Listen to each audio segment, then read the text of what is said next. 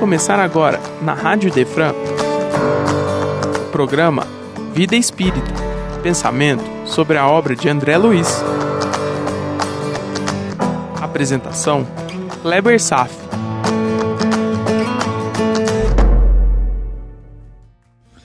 Nosso Lar, capítulo 6 Precioso Aviso, parte 2 Tudo começou quando Clarence perguntou para André Luiz: Como vai? Melhorzinho? E descambou por um rosário de lamentações que começou a ser considerado. Estamos estudando sobre o ato de queixar-se, de lamentar-se, suas causas, suas consequências, o que se espera de um cristão diante das dificuldades, dos desafios da vida, etc.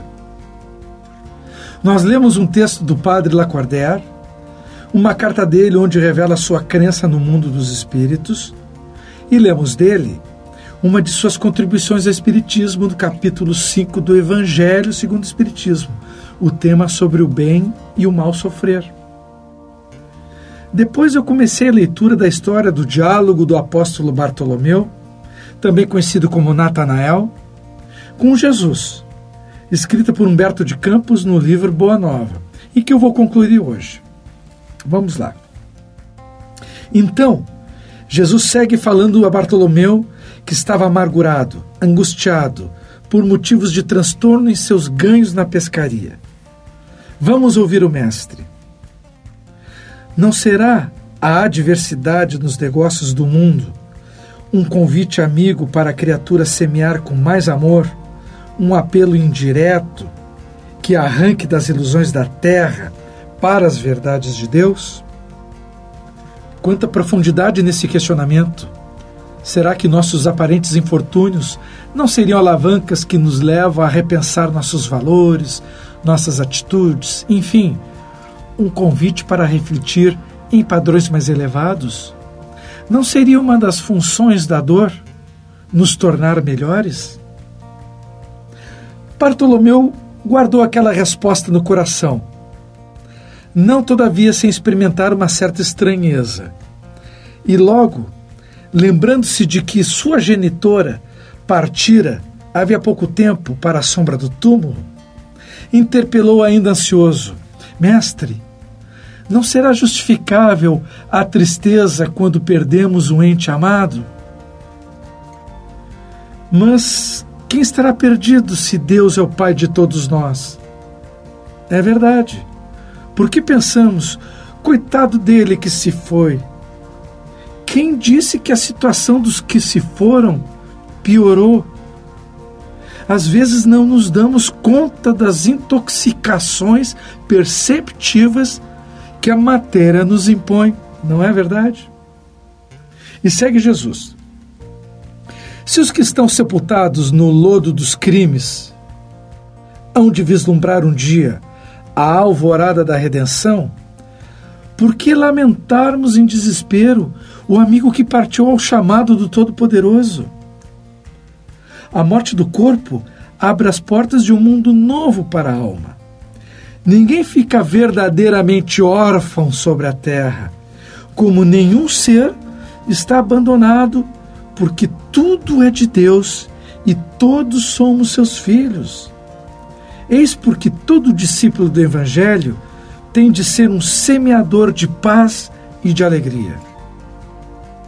Jesus entrou em silêncio, como se houvera terminado a sua exposição judiciosa e serena. E pois que a hora já ia adiantado, Bartolomeu se despediu. O olhar do mestre oferecia ao seu, naquela noite, uma luz mais doce e mais brilhante. Suas mãos lhe tocaram os ombros levemente, deixando-lhe uma sensação salutar e desconhecida. A propósito, acho que todos gostaríamos de experimentar um toque de Jesus em nossos ombros. Mas vamos lá. Embora nascido em Caná da Galileia, Bartolomeu residia então em Dalmanuta, para onde se dirigiu meditando gravemente nas lições que havia recebido. A noite pareceu-lhe formosa como nunca. No alto, as estrelas se lhe afiguravam as luzes gloriosas do palácio de Deus à espera das suas criaturas, com hinos de alegria. As águas do Genezaré, aos seus olhos, estavam mais plácidas e felizes. Os ventos brandos lhe sussurravam ao entendimento cariciosas inspirações, como um correio delicado que chegasse do céu. Meu irmão, que profunda verdade sutil nessa frase.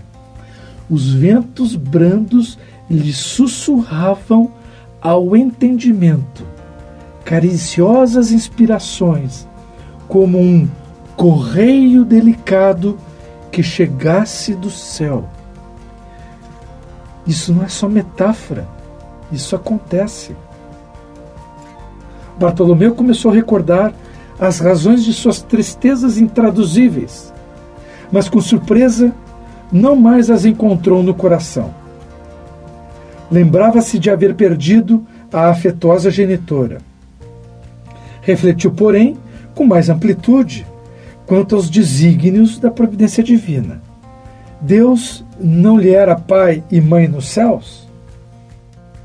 Recordou os contratempos da vida e ponderou que seus irmãos pelo sangue o aborreciam e caluniavam. Entretanto, Jesus não lhe era irmão generoso e sincero? Passou em revista os insucessos materiais. Contudo, que eram as suas pescarias, ou a avareza dos negociantes de Betsaida ou de Cafarnaum, comparados à luz do reino de Deus, que ele trabalhava por edificar no coração. Observe que seus devaneios estão sendo inspirados por aquelas brisas que sussurram, vindos distantes de fontes superiores, levadas a ele pela brisa que carreava a mudas palavras vindas dos céus. Chegou a casa pela madrugada. Ao longe, os primeiros clarões do sol lhe pareciam mensageiros ao conforto celestial. O canto das aves ecoava em seu espírito como notas harmoniosas de profunda alegria. O próprio mugido dos bois apresentava nova tonalidade aos seus ouvidos. Sua alma estava agora clara, o coração aliviado e feliz. Ao ranger das dobradiças da porta, seus irmãos dirigiram-lhe impropérios, acusando de mau filho, de vagabundo e traidor da lei. Bartolomeu, porém, recordou o Evangelho e sentiu que só ele tinha bastante alegria para dar aos seus irmãos. Minha nossa, que fantástica narrativa! Em vez de reagir asperamente como de outras vezes, sorriu-lhes com a bondade das explicações amigas. Seu velho pai o acusou igualmente, escorraçando. O apóstolo, no entanto, achou natural. Seu pai não conhecia Jesus, mas ele conhecia. Não conseguindo esclarecê-los, guardou os bens do silêncio e achou-se na posse de uma alegria nova. Depois de repousar alguns momentos tomou as suas redes velhas e demandou a sua barca. Teve para todos os companheiros de serviço uma frase consoladora e amiga. E logo como que estava mais acolhedor e mais belo. Seus camaradas de trabalho mais delicados e acessíveis. De tarde, não questionou com os comerciantes, enchendo-lhes, aliás, o espírito de boas palavras e de atitudes cativantes e educativas. Bartolomeu havia convertido todos os desalentos num cântico de alegria ao sopro regenerador dos ensinamentos de Cristo. Todos observaram com admiração, exceto Jesus, que conhecia com júbilo a nova atitude mental do seu discípulo. No sábado seguinte, o mestre demandou as margens do lago cercado de seus numerosos seguidores. Ali aglomeravam-se homens e mulheres do povo, judeus e funcionários de Antipas, a par de grande número de soldados romanos. Jesus começou a pregar a boa nova e, a certa altura, contou conforme a narrativa de Mateus. O reino dos céus é semelhante a um tesouro que, oculto num campo, foi achado e escondido por um homem, que, movido de júbilo, vendeu tudo que possuía e comprou aquele campo. Aliás, essa parábola mais ou menos nos diz sobre aquela pessoa que ouviu a voz de Jesus dizendo: Segue-me. Sentiu nas mais profundas fibras da alma esse chamado. E aí então largou, despojou de todos os seus bens materiais, entre aspas, os seus apegos materiais, para seguir a profunda voz da espiritualização. Mas vamos lá. Nesse instante, o olhar do mestre pousou sobre Bartolomeu, que o contemplava embevecido. A luz branda de seus olhos generosos penetrou fundo no íntimo do apóstolo, pela ternura que evidenciava. E o pescador humilde compreendeu a delicada alusão do ensinamento, experimentando a alma leve e satisfeita, depois de haver se desfeito de todas as vaidades de que ainda se não desfizera para adquirir os tesouros divinos no campo infinito da vida. Enviando a Jesus um olhar de amor e reconhecimento, Bartolomeu limpou uma lágrima. Era a primeira vez que chorava de alegria. O pescador de Dalmanuta, o apóstolo Bartolomeu, aderira para sempre aos eternos júbilos do Evangelho do Reino. Se não fosse pelo dever de seguir em frente em nossos estudos, dedicaria, como fiz em outra ocasião, um silêncio para respirar um pouco mais os perfumes exalados por essa linda história. Mas siga em frente para tecer uma outra consideração importantíssima sobre o significado da dor. Aqui eu aconselho a você a prestar bem atenção, ok? Clarencio, quando estava instruindo André Luiz, coloca aqui: dor para nós significa a possibilidade de enriquecer a alma. A luta constitui num caminho para a divina realização. A história que acabamos de ouvir confirma isso. Estamos habituados a nos atirar nas areias movediças das lamentações, mas muito, muito raramente nos questionamos sobre as verdadeiras finalidades para todos os sofrimentos. Dor normalmente reflete um resgate. Uma colheita sobre plantios realizados em tempos remotos. Algumas vezes conseguimos compreender a relação de causa e efeito nas situações vividas. Mas na maioria dos casos, a vida nos impõe consequências de dor muito distantes da percepção das relações entre a ação e a reação implícita no caso. É por isso que não conseguimos vislumbrar quando plantamos nossos erros, mas nós plantamos. Isso aumenta muito a nossa dificuldade para compreender os jogos da vida. Diante da dor, sem a compreensão imediata da causa, cria-se a ilusão de que estamos sendo injustiçados. Porém, o argumento contundente é que Deus e suas leis são absolutamente perfeitos. Por isso, certamente existem motivos reais para não acessarmos as informações sobre os nossos plantios pretéritos. E esses motivos não são humanos, são divinos. Fazem parte das leis perfeitas do Criador. Se desconhecemos a causa pretérita que criou aquela situação difícil atual, pelo menos temos a ciência quanto à perfeição de Deus, sobre a lei de ação e reação, que nos induz a pensar sobre a existência de vidas passadas, que não temos acesso no momento. Claro, para o materialista, tudo é simples obra do acaso, e quem pensa assim deve ser respeitado pela sua crença.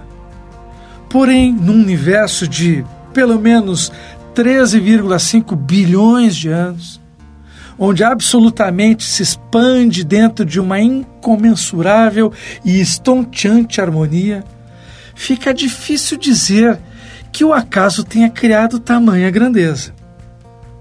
Num sentido espiritual, dor é uma oportunidade de crescimento, de evolução. Mas alerta aqui: cuidado, porque muitos desavisados interpretam essa assertiva como uma justificativa de alto flagelo, um sacrifício proposital para a nobre finalidade de crescimento espiritual. Muita calma nessa hora. Não há nada que indique que deveremos nos autopunir, que deveremos nos machucar, lesar o nosso corpo. Isso seria uma insanidade. Ganhamos um corpo de presente. Ele é uma dádiva, um templo sagrado e temos a responsabilidade de preservar sua integridade. Autoflagelo é um desrespeito ao sagrado também. A dor se configura nas aflitivas situações de vida que nos surpreendem e que, na maioria das vezes, são absolutamente inevitáveis. Apesar de nosso livre-arbítrio, não temos maturidade espiritual suficiente para obter um controle absoluto sobre o fluxo da vida, sobre os nossos destinos. Está fora de nossas mãos. Por mais que tentemos, situações nos são impostas por forças divinas acima da nossa capacidade de controle. São leis naturais aos quais estamos totalmente submetidos. A ideia aqui é justamente evitar a atitude das lamentações e procurar uma reação proativa, a compreensão transcendente das situações dolorosas da vida. Para isso estamos estudando para isso, estamos nos espiritualizando. Talvez seja o entendimento de que a vida esteja nos apresentando uma complicação, cuja raiz não seja de origem recente. Que a causa se encontre num passado distante, em nossos erros, em outras vidas, que foram plantadas por nós mesmos. Isso nos induz a enxergar nossa existência numa linha de eternidade com muitas vidas interligadas e profundamente correlacionadas umas com as outras, seguindo um interminável fluxo das ações e reações. Todas as nossas vidas estão profundamente conectadas. Isso se chama vidas solidárias. Nossa evolução, portanto, é solidária. Todos os eventos estão interligados e correlacionados. Você não é o João nem a Maria. Você é muito mais do que isso. João é apenas uma vestimenta. Apesar de ocorrerem no largo espaço dos milênios, nossas vidas estão absolutamente interconectadas umas às outras, num fluxo contínuo. Como diria o Sir Arthur Conan Doyle, enquanto singramos as águas escuras do tempo. As águas escuras estão escondendo uma unidade, que são todos os eventos que nossa memória acumula na poeira dos tempos. E só mantemos a consciência do momento presente. Mas isso também é só uma ilusão. As águas escuras escondem, na verdade, todas as nossas vidas interligadas a vida solidária. Muito profundo isso, né, meu irmão? Você está numa estrada, indo de sua cidade para o litoral, e no meio da estrada não enxerga ambas as cidades, mas lá do alto consegue ver que elas estão conectadas pela estrada. Nossa vida é solidária ao longo da história. É uma unidade da qual apenas enxergamos o tempo presente. O passado e o futuro ficam retidos numa neblina espessa mas eles existem, tanto quanto o presente. E tem muito mais, e aqui eu vou ampliar e aprofundar essa ideia. Todos nós nos conectamos em meio aos encontros e desencontros de nossas relações milenares. Todos os seres humanos estão ligados entre si numa família única.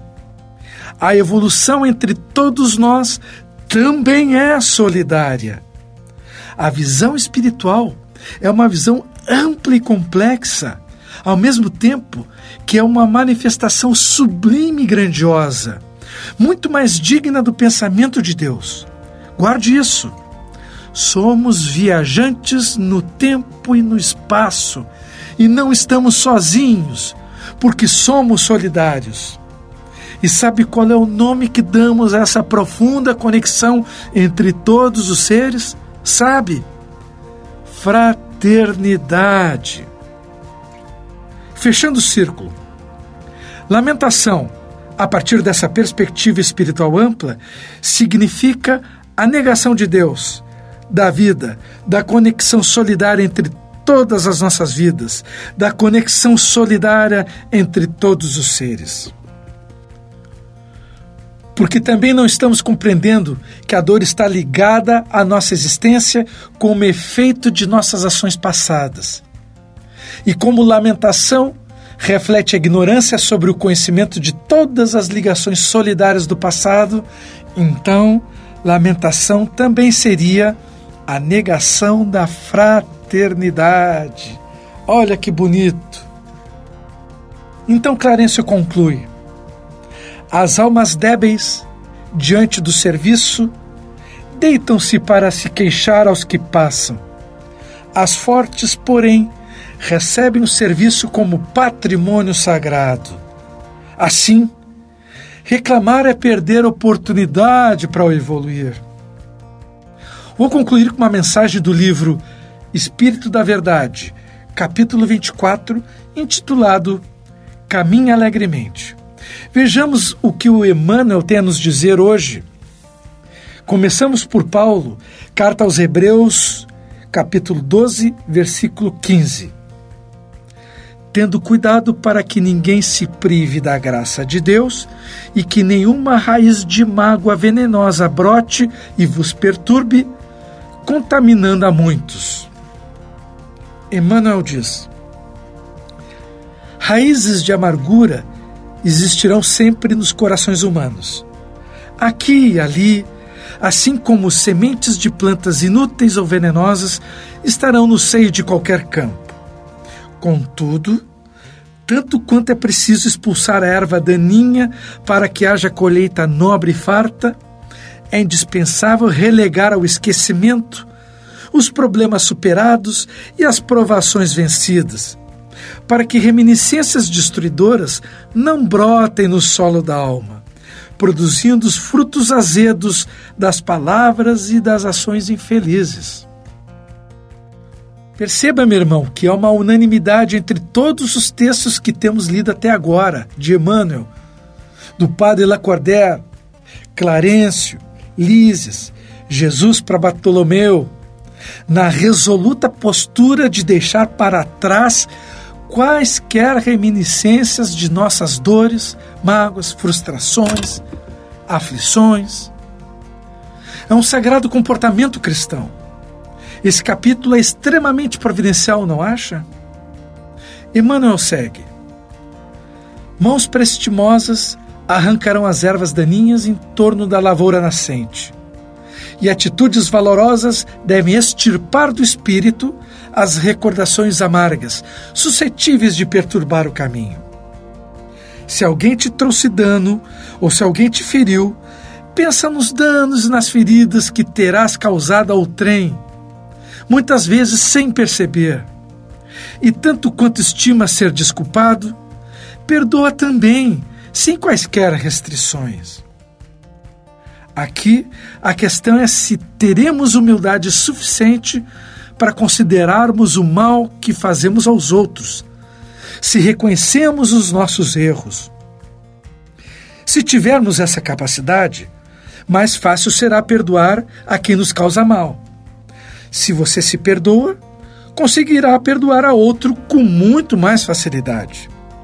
Acaba projetando nos outros os próprios sentimentos que já cultiva. E segue Emmanuel. Observa a sabedoria de Deus na esfera da natureza. A fonte dissolve os detritos que lhe arrojam. A luz não faz coleções de sombras. Caminha alegremente e constrói para o bem porque só o bem permanecerá.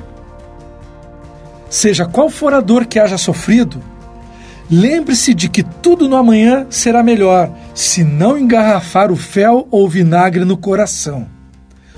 Compreende melhor agora a carta de Paulo aos Hebreus? Tendo cuidado para que ninguém se prive da graça de Deus e que nenhuma raiz de mágoa venenosa brote e vos perturbe, contaminando muitos. Entendeu, Paulo de Tarso? Maravilhosa mensagem de Emmanuel. Estou encerrando esse capítulo 6 com a sensação de que foi um dos mais proveitosos para mim, particularmente. E quanto a você? Está conseguindo trabalhar seus sentimentos, suas ações? Conseguindo dar pequenos passos para o progresso? Então vamos em frente, meu irmão, juntos, solidários. Como diz a canção, não tema, segue adiante e não olhe para trás. Segura na mão de Deus e vai. Paz a todos e até breve. Você acaba de ouvir o programa Vida Espírita. Só aqui, na Rádio Idefran, é amor no ar.